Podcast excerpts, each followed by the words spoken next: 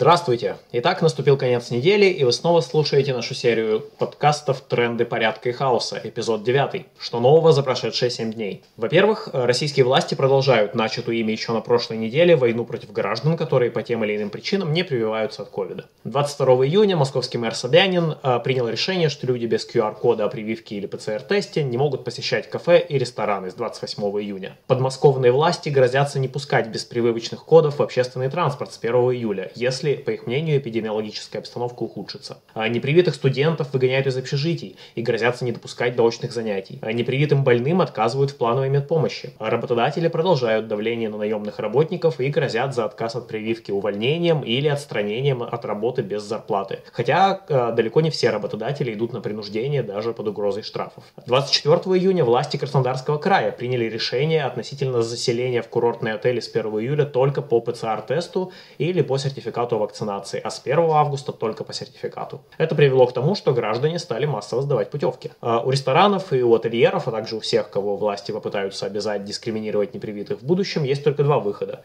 Либо выступить против этих незаконных решений, либо остаться почти без клиентов. А некоторые из бизнесменов это понимают и делают соответствующие заявления. Подобным принуждением к вакцинации власть не только лишает себя остатков доверия, но и создает огромную напряженность в обществе, причем главным образом среди ранее вполне лояльной или нейтральной публики. А, пока не вполне ясно, как это повлияет на сентябрьские парламентские выборы. Из парламентской системной оппозиции последовательно выступают против этих мер только некоторые члены КПРФ, включая действующих депутатов и кандидатов в депутаты. Ранее вместе с родителями Москвы они проводили встречи против дистанционного обучения, а в субботу провели в Москве акцию против принудительной вакцинации, а, собрав около тысячи человек. А, депутаты из партии «Справедливая Россия» тоже проводили встречи против дистанционного обучения, а руководство партии выпустило заявление против принудительной вакцинации. Но пока неизвестно, насколько это обстоятельство повлияет на количество голосов, которые будут отданы этим партиям.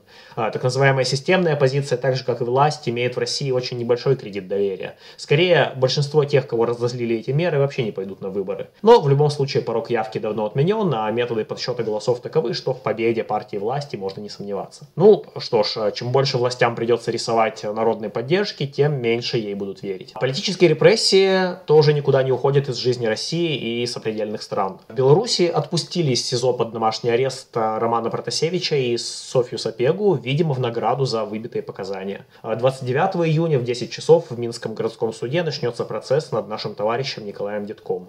Питерских фигурантов дела сети уже этапируют в колонии. Юлия Бояршинова в Карелию, а Виктора Филинкова в Оренбург. Хабаровский краевой суд перенес обжалование обыска у Максима Смольникова на 8 июля. И, наконец, 23 июня Азат Мифтахов вместе с другой фигуранткой дела о разбитом окне Единой России а, Еленой Горбань, которая получила условный срок, а, заключили брак. По словам Елены, а, анархисты и анархистка пошли на официальную регистрацию только из-за того, что Азат находится за решеткой, чтобы у них была возможность видеться. Ну вот и все на сегодня. Напоминаем, что в трендах порядка и хаоса участники медиагруппы «Автономное действие» дают анархистские и либертарно-коммунистические оценки текущим событиям. Слушайте нас на YouTube и на SoundCloud, заходите на наш сайт autonom.org. Пока!